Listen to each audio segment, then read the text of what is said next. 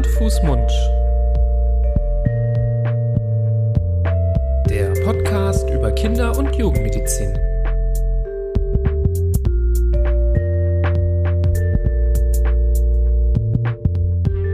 So, ihr Lieben, herzlich willkommen zu einer neuen Folge Hand, Fuß, Mund. Hallo, lieber Florian. Hallo, Nibras. Wie geht es dir? Ja, wenn du so fragst. Jam? Jam, Jam. klingt gut. Ja, ich merke, ich habe Hunger, deswegen äh, sage ich vielleicht Jam. Wir sind hier zeichnen auf zwischen der Nachmittags- und Abendphase. Da fängt es bei mir schon an, immer zu grummeln.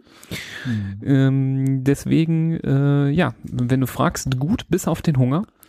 Ähm, heute wollen wir über ein weiteres schönes Thema aus der Kinder- und Jugendmedizin sprechen. Ein sehr kontroverses Thema. Ähm, falls ihr heute übrigens das erste Mal dabei seid, wir Hand, Fuß, Mund, das sind zwei Kinderärzte aus Düsseldorf, du, Florian, ich, Nibras, die über Themen der Kinder- und Jugendmedizin sprechen, die wir versuchen für euch, ja, äh, wissenschaftlich korrekt und verständlich und verlässlich zusammenzufassen, dass ihr davon auch was mitnehmen könnt, wenn ihr Kinder habt oder mit welchen ähm, anderweitig zu tun habt. Und heute soll es gehen um das kontroverse Thema von Hustensaft.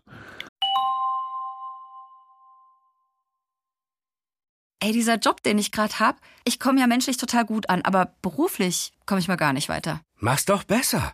Mit einem Job bei SOS Kinderdorf machst du nicht nur einen Job, sondern du kannst wirklich etwas bewirken. Du kannst dich weiterbilden und kommst beruflich voran. Bewirb dich jetzt auf einen von vielen Jobs. SOS Kinderdorf. Mach's doch besser.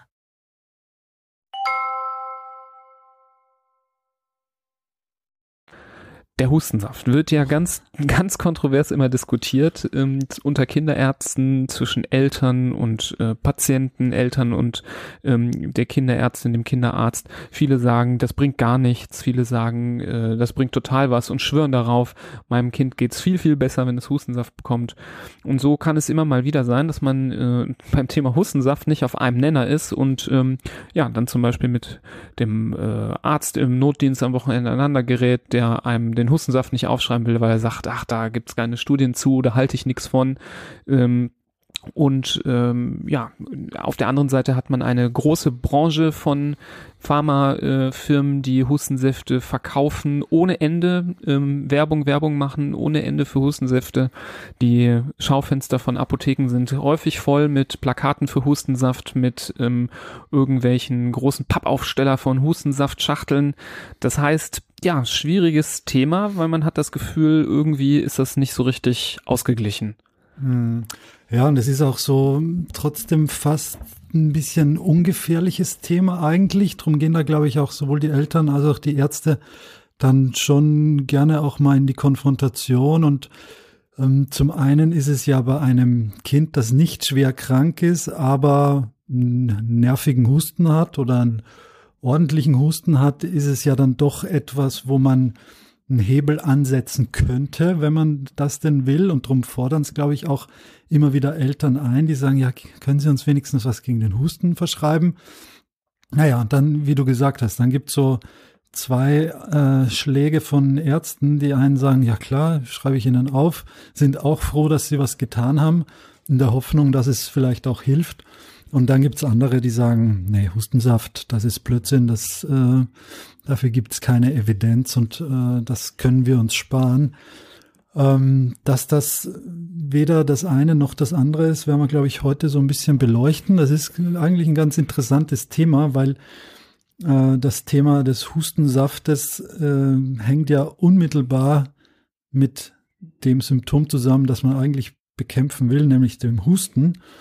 Und der Husten ist ja ein allgegenwärtiges, einen von fast von Geburt an, hoffentlich nicht direkt von Geburt an, aber von ähm, Säuglings- oder Kleinkindalter äh, begleitendes Symptom, das aus ganz unterschiedlichen Ursachen auftreten kann und ein ganz, ganz, ganz, ganz wichtiger Reflex einfach ist, der uns davor schützt, dass wir in den meisten Fällen ersticken, muss man sagen. Und ähm, das fängt an dabei, dass es etliche Ursachen gibt für Husten.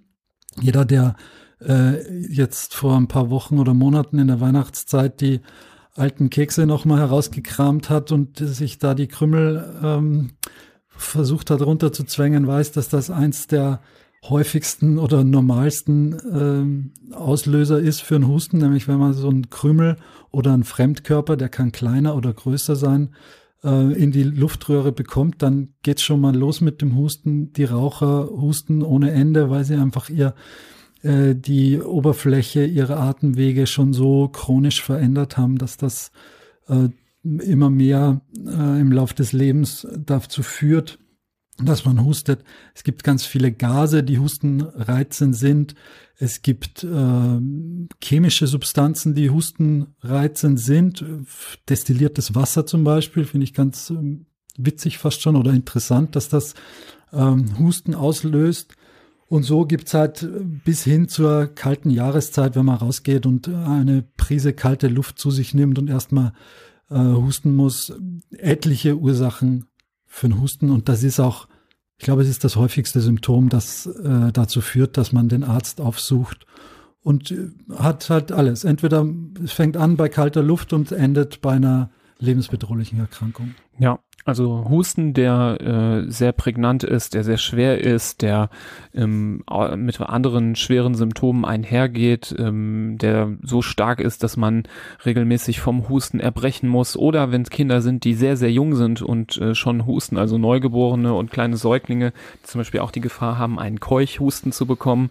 Ähm, das sind alles Gründe, ähm, die Kinder auch beim äh, Kinderarzt, bei der Kinderärztin vorzustellen. Ähm, was du jetzt gerade schon äh, so angedeutet hast mit diesem Hustenreflex, finde ich auch äh, interessant. Also eigentlich ist das ja ein, ein klarer Reflex und du hast gesagt, der wird in der Regel ausgelöst, wenn ich mich jetzt irgendwie verschlucke mit Essen oder mit einer Flüssigkeit. Und es gibt verschiedene Dinge, die die Schwelle, dass dieser Reflex ausgelöst wird, diese, ähm, dieses Signal, was dann zu diesem Kontrahieren, also dem Zusammenziehen der Muskeln führt, ähm, dass man hustet, dass diese Schwelle deutlich herabgesetzt wird, zum Beispiel durch eine Infektion. Also die, ähm, die Reizung an der Schleimhaut durch Viren oder Bakterien sorgt einfach dafür, dass dieser äh, Reflex viel, viel leichter getriggert werden kann. Und wer schon mal einen ordentlichen ordentlichen Luftwegsinfekt hatte, da weiß, da reicht ja häufig äh, allein das Einatmen für. Ähm, also wenn man so richtigen Husten hat, dann atmet man gerne mal auch mal so ein bisschen flacher und denkt sich so, ah, wenn ich jetzt mal richtig tief Luft hole, dann geht's direkt wieder los. Und ähm, ähm, da fragt man sich natürlich, woher das kommt oder wieso das überhaupt so ist. In der Natur ist ja vieles irgendwie auch sinnhaftig äh, so gemacht. Und ähm, ich habe mir das immer so erklärt, dass ähm, der Körper natürlich auch versucht, Erreger, die in den Luftwegen stecken, im Hals oder im Rachen oder noch tiefer, die will er natürlich wieder loswerden. Und das Husten ist genau wie das Aushusten eines verschluckten Gegenstandes ein sehr guter Mechanismus, um Erreger, die dort in den Atemwegen nisten, rauszuschleudern. Das ist ja auch der Grund, wieso wir immer von diesen fiesen Aerosolen beim Coronavirus sprechen. Ähm, die kommen dann äh, mit einer ganzen Wolke her hervorgeschossen, wenn man hustet. Und ähm, für den Körper selber hat das natürlich auch einen gewissen positiven Effekt, dass ich nämlich diese Erreger immer wieder äh, verringere, indem ich sie abhuste. Und wenn dann auch noch das schleimige Sekret dazu kommt, in dem dann äh, gerne mal die Erreger baden, dann ist es ja auch irgendwie wichtig, dass dieses schleimige Sekret aus dem Körper auch wieder herauskommt. Das kennen wir ja von der Mukoviszidose, diese Erkrankung, wo das eben nicht funktioniert, dass das schleimige Sekret herausbefördert wird. Zu der Erkrankung haben wir leider noch keine Folge gemacht, ist aber ja vielleicht dem einen oder anderen im Begriff. Da ist das Sekret so schwer, dass sich das von den Atemwegen nicht ablöst, das ist so zäh und das ist für die Kinder wirklich ein großes Problem, weil dann die Erreger ähm, äh, diese sogenannte Clearance, so nennt man das ähm, in der Medizin, halt nicht funktioniert und dann so chronische, langwierige Infektionen entstehen, die die Lunge auch schädigen können. Das heißt, Husten ist auch was Gutes, auch wenn es nachts einem sehr auf den Keks gehen kann, weil das Kind unruhig ist, weil es nicht schläft. Ähm, das sind natürlich ärgerliche äh, Symptome, die Müdigkeit dann hinter sich ziehen, nicht nur beim Kind, sondern auch bei den Eltern, die die Nacht nicht nicht mitschlafen können. Aber im Endeffekt hat der Husten in den meisten Fällen einen Sinn. In Klammern will ich setzen noch den Husten bei einem kleinen Säugling, der zum Beispiel einen Keuchhusten hat. Da erreicht das ein so extremes Maximum, dass das für die Atmung sogar problematisch sein kann. Da ist der Husten wirklich etwas, was sogar gefährlich werden kann. Deswegen ähm, das finde ich ist eine Sondersituation. Aber bei größeren Kindern, gerade wie gesagt, wenn da Schleim auch mit rauskommt, hat der Husten wirklich auch einen guten Sinn. Und dieser Husten, da wird man eigentlich denken, das ist eine ganz äh, einfache Angelegenheit. Wenn es mich im Hals kratzt, dann muss ich husten. Das kommt ja auch aus dem Hals, also passiert an Ort und Stelle. So ist es aber überhaupt nicht. So ein äh, Huster ist eine hochkomplexe Angelegenheit, weil das beginnt bei den sogenannten Hustenrezeptoren. Die befinden sich in den gesamten Atemwegen, also sowohl im Rachen als auch in der Luftröhre, als auch in der Lunge. Ähm, da gibt's ganz mini kleine Rezeptoren, diese, eben diese Hustenrezeptoren. Und wenn die gereizt werden, dann wird das über einen Nerv äh, ins Hirn weitergeleitet, ins zentrale Nervensystem, nämlich ans Hustenzentrum. Und dort wird dann der Befehl äh, erteilt zu husten. Dann geht's wieder über Nerven zurück an das Endorgan, an das ausführende Organ. Und das ist halt auch wiederum äh, der Kehldeckel, die Lunge, die Luftröhre. Also nimmt der ganze Reiz dann schon einen ordentlichen Weg auf sich von Rachen über Nerven ins Hirn wieder zurück, bis es dann zu dem einen oder mehreren Hustern kommt, die uns dann ähm, entweder von dem äh, Krümel befreien, den wir gerade inhaliert haben, oder der uns die ganze Nacht lang plagt, weil es ein ganz trockener Reizhusten ist. Und bei dem Thema müssen wir, glaube ich, schon das erste Mal einhaken, wenn da das Wort trockener Reizhusten fällt. Das zeigt schon, ganz deutlich, es gibt unterschiedliche Formen des Hustens und das ist die wichtigste Unterscheidung. Ist es ein trockener Reizhusten oder ist es ein produktiver Husten? Also wird bei dem Husten etwas produziert und vom Körper dann ausgehustet. Und ein produktiver Husten, davon spricht man, wenn man mehr als 30 Milliliter in 24 Stunden abhustet als Erwachsener. Das sind 30 Milliliter sind zwei bis drei große Esslöffel. Also das ist gar nicht so wenig. Und erst wenn diese Grenze erreicht ist, spricht man von einem produktiven Husten.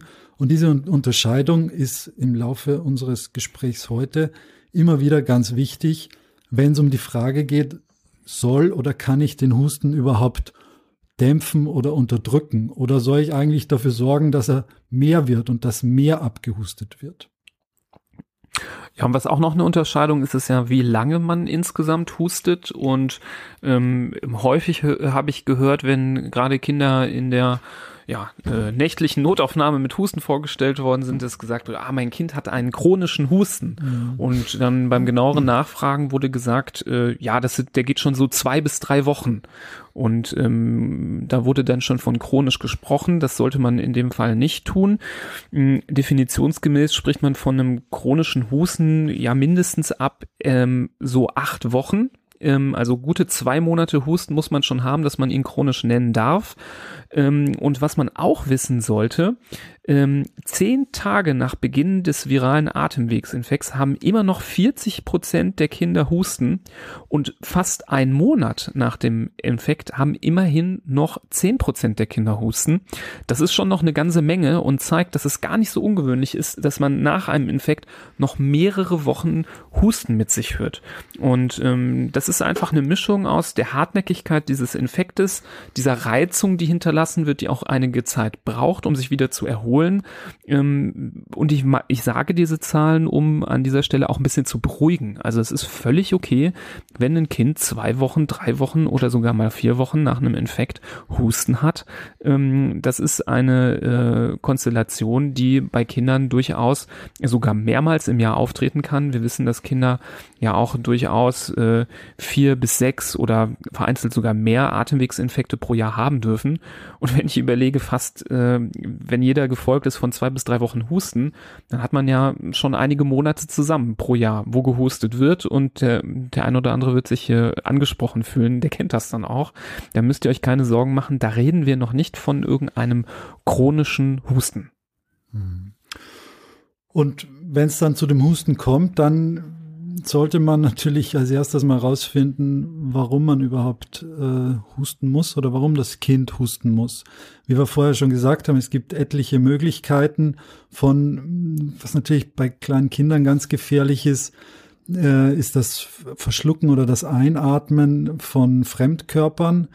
ähm, wenn man merkt, dass zusätzlich zu dem Husten Zeichen von einer gewissen Atemnot auftreten, dass das Kind ganz ähm, einfach zwischen den Hustenattacken keine Luft mehr bekommt, ganz rot wird oder sogar blau wird oder noch schlimmer, ganz blass wird ähm, und man es dem Kind in den Augen richtig ansieht, dass es, dass es da um Luft ringt, das ist ein absoluter Notfall. Da muss man Erstens hat man hoffentlich, wie von uns äh, gebetsmühlenartig gepredigt, einen Notfallkurs abgelegt und kann diese Situation dann so gut wie möglich angehen, nämlich dass man erstmal versucht, die Atemwege äh, zu sichern, äh, beziehungsweise nachzusehen, ob da was äh, die Atemwege verlegt, aber dann auch unmittelbar sich Hilfe holt und, und den Notarzt ruft. Das ist das ist die, das eine Ende des Spektrums und das andere sind eben auch die, diese banalen Infekte, über die wir jetzt ja auch sprechen. Das heißt, es ist mal ganz wichtig für den Kinderarzt im, der jeder Elternteil in sich auch so ein bisschen äh, trägt, äh, rauszufinden, was ist eigentlich die Ursache des Hustens. Und dann, wenn es um die Behandlung des Husten, Hustens geht, dann gibt es auch zwei Wege, die da eingeschlagen werden müssen oder können. Und das eine ist die Bekämpfung der Ursache des Hustens. Das, ist, das kommt ja ganz drauf an, was den Husten einfach ausgelöst hat. Und der zweite Weg ist, das Symptom Husten zu bekämpfen. Und da gibt es mehrere Möglichkeiten, je nachdem, in welcher Situation auch das Kind ist, wie man das angehen kann. Ja, da kommen wir doch jetzt mal zu den Hustensäften, die berühmten, oder? Yes. Das ist natürlich, wie gesagt, ein Thema, was ähm, heiß diskutiert wird. Vor allem seitdem choleinhaltige Hustensäfte nicht mehr zugelassen sind für Kinder. Früher war es ja so, naja, da vor allem die etwas äh, gewagteren Ärzte, die haben dann gerne mal einen choleinhaltigen Hustensaft auf, aufgeschrieben. Der eine oder andere äh, erinnert sich vielleicht selber noch als Kind äh, sowas auch bekommen zu haben ähm, und gemerkt zu haben, ja, das, davon geht's mir deutlich besser. Mhm. ähm, aber ähm, es gab viele Fälle, wo diese äh, choleinhaltigen Hustensäfte ähm, Probleme verursacht haben. Codein ist nämlich nämlich ein Opiat, ähm, also ein, äh, ein Stoff, der dem Opium sehr nah ist. Wir kennen Opium als äh, sedierende Droge oder auch als Droge, die noch weitere ähm, psychogene Wirkungen haben kann. Und das Ganze funktioniert natürlich so, weil wir haben ja eben gesagt, dieser Hustenreflex, das ist ein Reflex und Reflexe sind meistens auch äh, über das Gehirn verschaltet, dass es dort eine Zentrale gibt, wo ähm, dieser Reflex ausgelöst und ähm, ja, äh, gesteuert wird. Und man hat damals irgendwann gemerkt, dass Opiate im zentralen Nervensystem ähm, an diesem Reflexzentrum, was den Husten auslöst, wirken, das äh, Reflexzentrum so ein bisschen lahmlegen und den Husten ähm, ja, stillen können. Das war natürlich ein erstmal äh, erfreulicher Effekt für viele Menschen. Ähm, mit der Zeit hat man aber gemerkt, dass es sehr, sehr viele schwere Nebenwirkungen gibt, wenn man kodinhaltige ähm, Hustensäfte benutzt. Zum einen alleine schon durch die vielleicht falsche Dosierung. Ähm, man kann sich vorstellen, dass wenn man so ein Opiat in einer zu hohen Dosis zu sich nimmt, dass das ähm, Probleme verursacht verursachen kann. Bei Kindern waren da vor allem zu nennen Apnoen, also Atemaussetzer bis hin zu Atemstillständen und sogar Todesfällen, dadurch, dass die Atmung unterdrückt worden ist durch diese Hustensäfte. Ähm, und man hat auch herausgefunden, dass es einen gewissen Teil der Bevölkerung gibt, der ähm, einen so, ja, ihr wisst ja, verschiedene Medikamente werden im Körper verstoffwechselt und bei einer gewissen Anzahl von Menschen gibt es eine gewisse Enzymkonstellation, dass ähm, die, das Medikament anders verstoffwechselt wird, so dass bei denen sogar die normale richtige Dosis zu einer quasi Überdosis geführt hat, ähm, weil das nicht richtig verstoffwechselt wurde. Und man wusste halt natürlich nicht, wer hat denn vielleicht diese Veranlagung Neigung, damit ein Problem zu bekommen. Also auch Menschen ähm, und vor allem Kinder, die eine ganz normale, richtige Dosis bekommen haben, haben durchaus schwerste Nebenwirkungen erlitten, sodass mit der Zeit gesagt worden ist, dass solche Hustensäfte verboten werden und nicht gegeben werden können. Und ähm, ja, dann fiel natürlich ein ganz großer Player äh, weg, ähm, der früher sehr beliebt war und sehr gerne verschrieben wurde.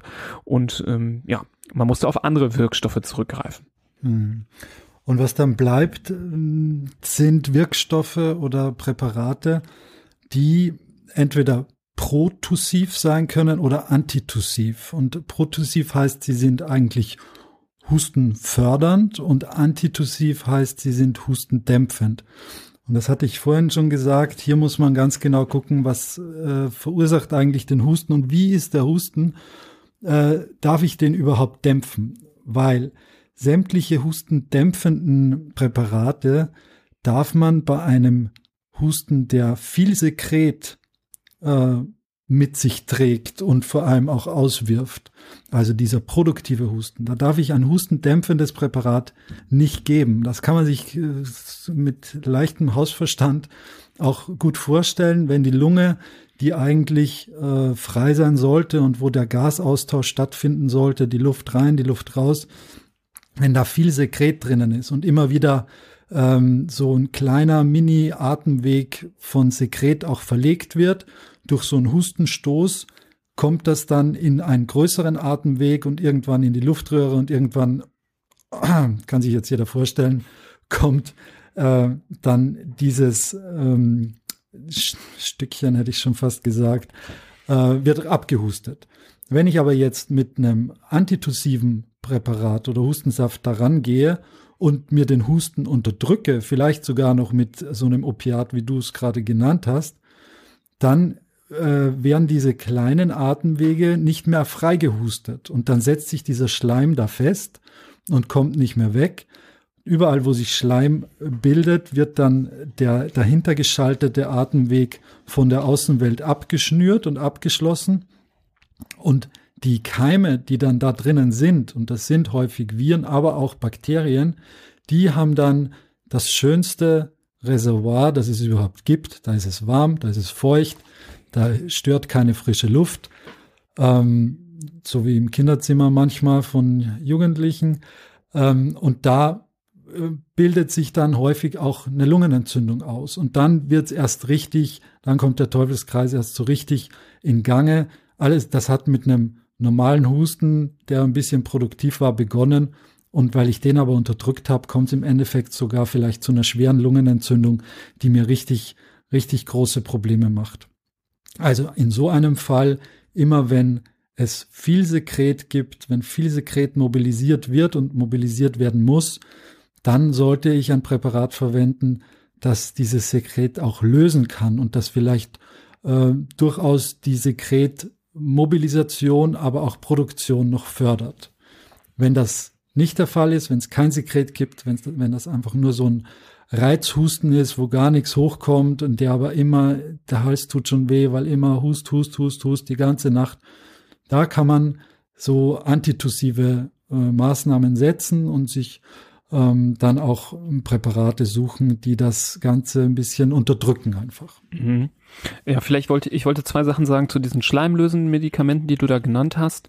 Ähm, da gibt es tatsächlich, sagen wir mal, wenig äh, Evidenz, dass man dadurch irgendwie schneller gesund wird. Also der Körper, äh, die Selbstheilungskraft des Körpers ist in der Regel völlig ausreichend und mit so einem Schleimlöser ähm, wird man äh, nicht schneller wieder fit sein. Ähm, das Einzige ist, dass das zum Beispiel auch lindern kann. Das kann ja auch sehr störend sein, dieser Schleim. Und gerade die Nachtruhe kann durch den Schleim sehr gestört sein. Und da kommt vor allem ein Aspekt ins Spiel.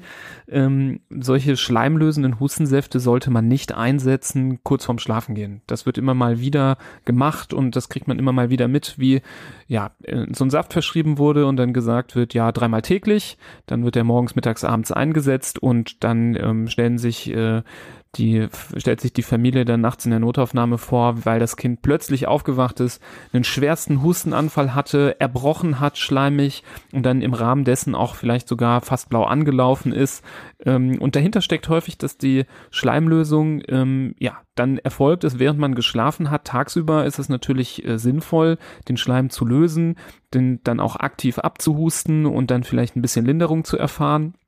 Wenn man aber nachts vorm Schlafengehen den Schleim löst, dann im Bett liegt, dieser Schleim sich lockert und dann aber irgendwo sammelt, dann kann man sich gut vorstellen, dass irgendwann sich ein so extremer Hustenanfall dadurch ausbildet, dass ähm, man das Gegenteilige erreicht hat, nämlich dass das Kind völlig durch die Tüte ist und ähm, gar nicht mehr schlafen kann und vielleicht sogar so ein erschreckendes, meist ungefährliches, aber erschreckendes äh, Ereignis bietet, wo es mal blau anläuft, weil es sich äh, so verhaspelt beim Husten und Erbrechen fast gleichzeitig, dass ähm, das schon eindrucksvoll sein kann. Also deswegen der klare Tipp, solche schleimlösenden Hustensäfte gerne morgens, gerne mittags, aber nicht abends vorm Schlafengehen einsetzen. Hm.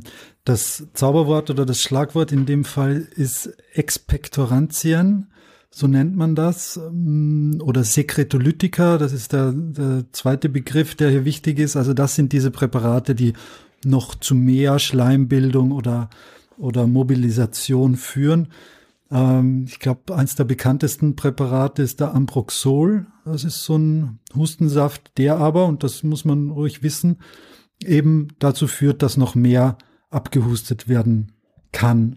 ACC gibt's dann noch, das gehört auch in diese äh, Kategorie oder ist sogar noch bisschen ein bisschen wirksamer, was das angeht.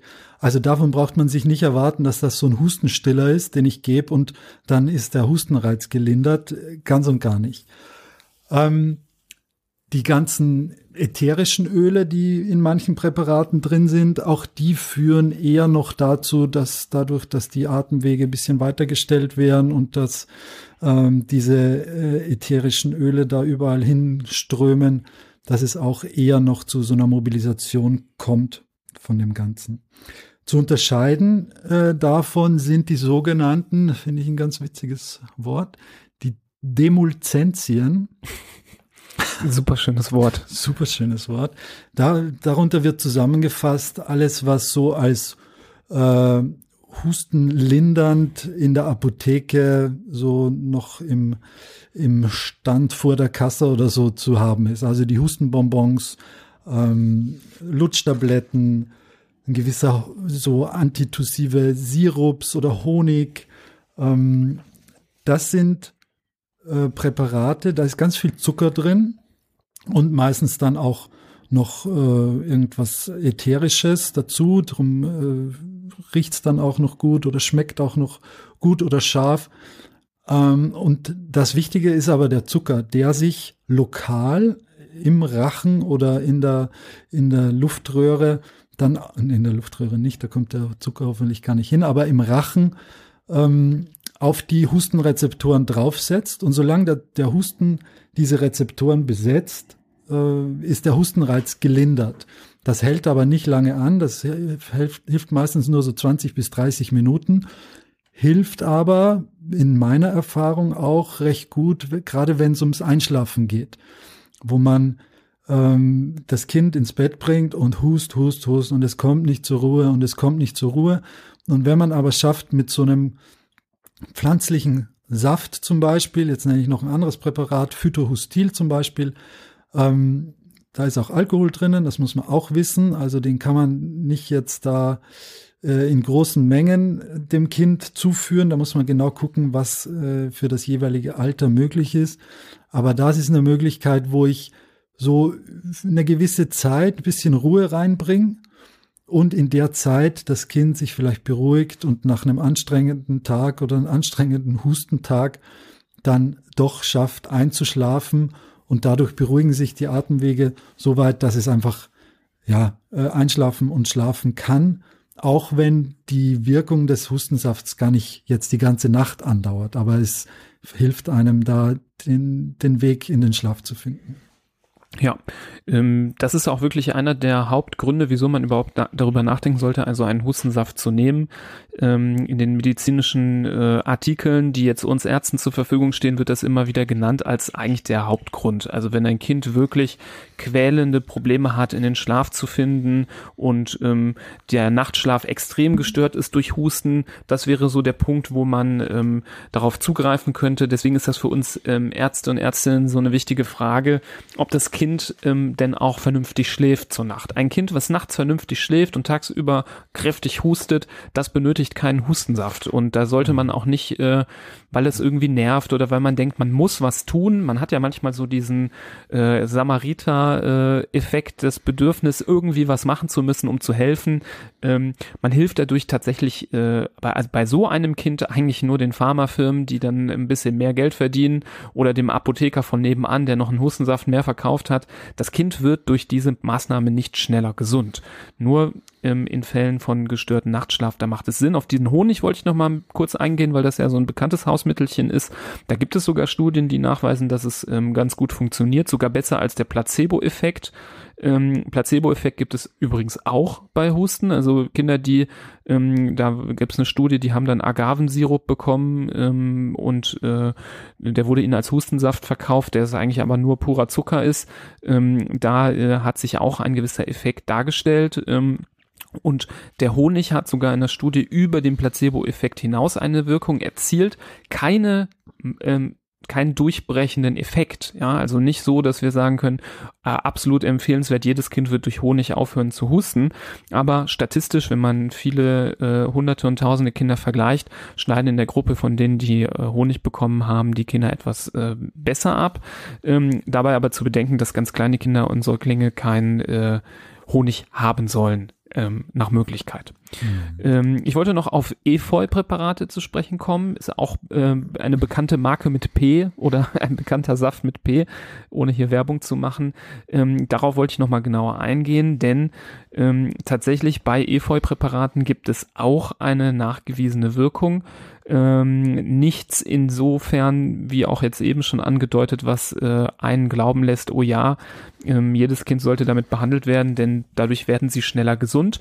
Aber ich finde das wichtig hier zu nennen, denn wenn äh, manche Menschen sagen, also Hustensäfte bringen gar nichts und es gibt gar keine nachgewiesene Wirkung, das stimmt dann halt tatsächlich auch nicht. Also bei Efeu-Präparaten zum Beispiel ist es auch ganz gut belegt und ähm, die Studie zeigt, dass zum Beispiel dann an Tag fünf nach Beginn des Hustens Kinder, die den äh, Saft für ein paar Tage bekommen haben, dann ähm, weniger stark und heftig husten als vielleicht die anderen.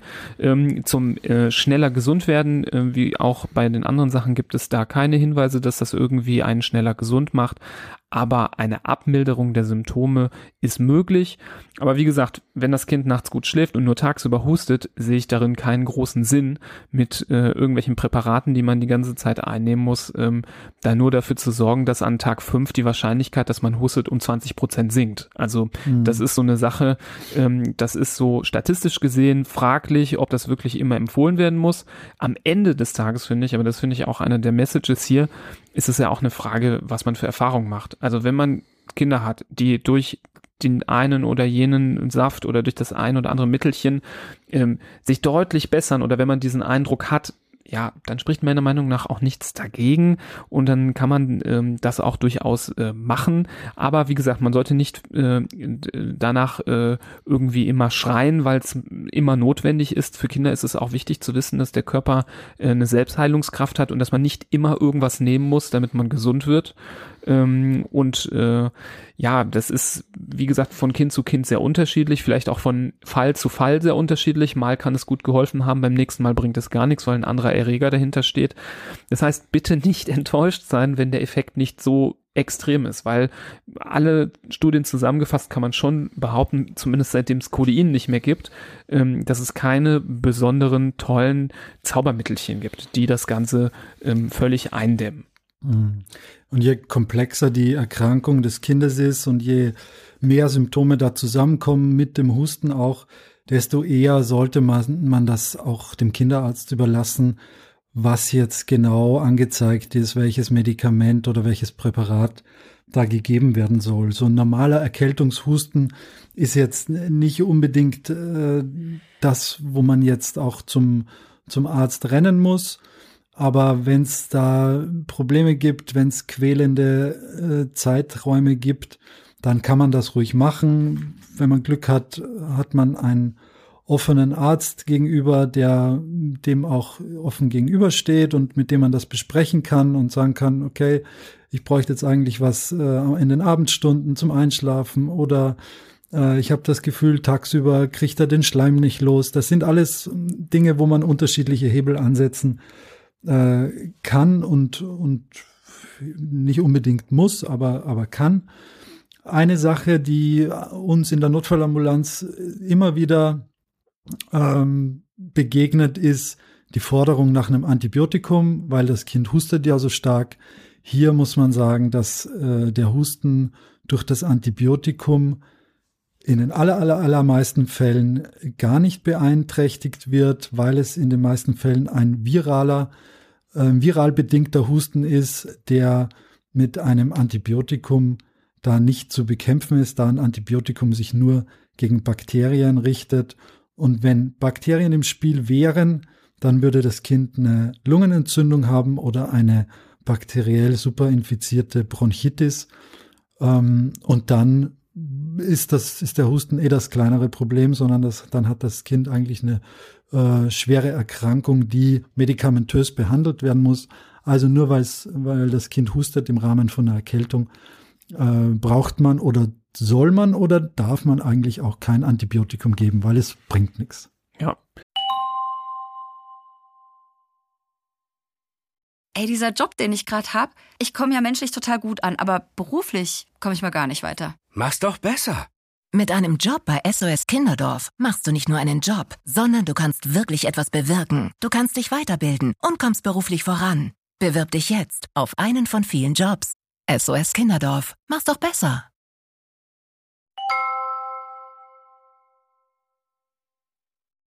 Ausnahme wollte ich nochmal nennen, haben wir ja auch in der Folge drüber gesprochen, dem Pseudokrupp. Das ist natürlich auch eine Situation, die Husten verursacht. Das liegt aber an einer Schwellung im Bereich äh, des Kehlkopfes. Das ist nochmal eine andere Konstellation. Ähm, da äh, werden auch andere Medikamente, andere Inhalationen oder auch sogar Cortisonzäpfchen oder Säfte benutzt.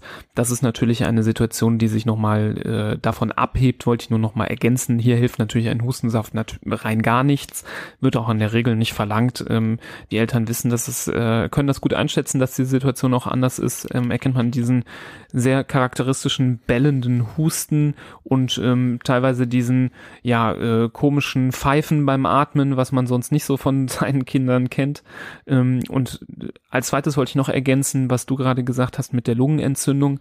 Ähm, natürlich daran zu denken bei Kindern, die ja schon sehr eingeschränkt sind von ihrem Allgemeinzustand, denn die meisten äh, Husteninfektionen, Luftwegsinfektionen, die so milde ablaufen, ähm, da geht's den Kindern jetzt, außer dass sie vielleicht etwas schlapper sind vom vielen Gehuste, nicht ähm, elendig.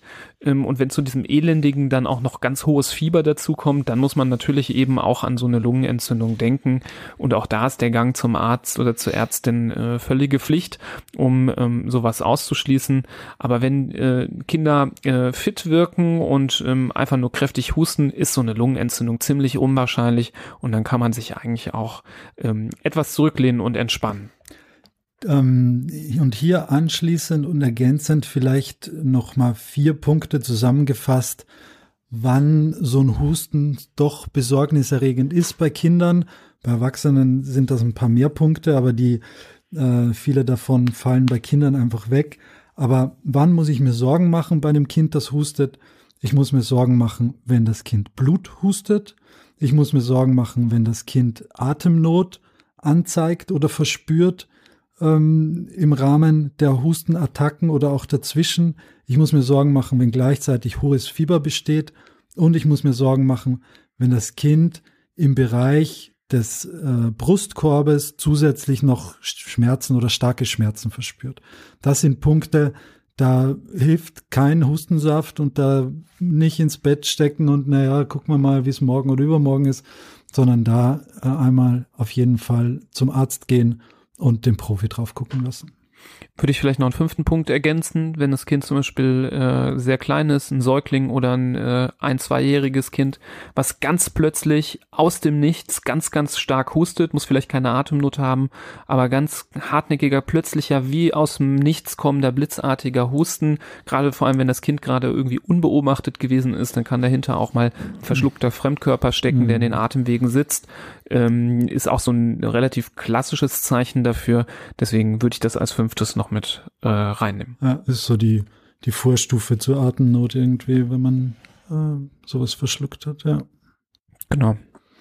Gut, ich glaube, das Thema haben wir äh, ganz gut umschifft. Wir haben unsere Meinungen, glaube ich, gut dargestellt, dass Hustensäfte nicht per se Quatsch sind, wie manchmal behauptet werden, aber auch auf gar keinen Fall Pflicht sind bei einer Luftwegsinfektion, dass sie in den meisten Fällen ja allenfalls lindern, dass sie in manchen Fällen sogar äh, die Situation verschlimmern, ähm, Klammer auf, Schleimlöser vorm Schlafengehen, Klammer zu. Ähm, aber dass es auch Situationen gibt, wo sie angebracht sind. Ähm, es gibt so viele verschiedene, dass man durchaus mit dem Kinderarzt einfach mal auch mal was ausprobieren muss, wenn es ähm, notwendig äh, wird. Aber dass man nicht die Hoffnung äh, auf die äh, ähm, Selbstheilungskraft aufgeben soll. In den allermeisten Fällen wird man durch den Hustensaft nicht schneller gesund und ähm, erreicht dadurch ähm, höchstens eine leichte Symptomlinderung. Das ähm, sollte man immer im Kopf behalten, wenn man äh, ja darüber nachdenkt, ob sowas notwendig sein könnte fürs eigene Kind, ja oder nein. Gut, Ansonsten, wenn euch die Folge gefallen hat, bitte ähm, hinterlasst uns doch mal eine schöne Bewertung, zum Beispiel bei iTunes ähm, in Form von fünf Sternen. Leitet die Folge gerne weiter an andere Menschen, Hörerinnen äh, und Hörer, die aus eurer Sicht davon vielleicht profitieren könnten, wenn sie hier mal zuhören. Wenn ihr noch Anmerkungen oder Ergänzungen habt, gebt bitte an info@handfußmund mailen oder euch über unsere sozialen Netze ähm, melden, zum Beispiel bei Instagram. Und äh, ja, allenfalls bleibt mir noch übrig zu sagen, äh, bleibt gesund, nicht so viel husten und wir hören uns beim nächsten Mal. Macht es gut, bis dann. Ab jetzt heißt Husten, wir haben kein Problem. Auf Wiedersehen. Danke für diesen tollen Witz am Ende. Bitte. Den nehme ich jetzt noch mit ins Wochenende. Bitte. Tschüss. Tschüss.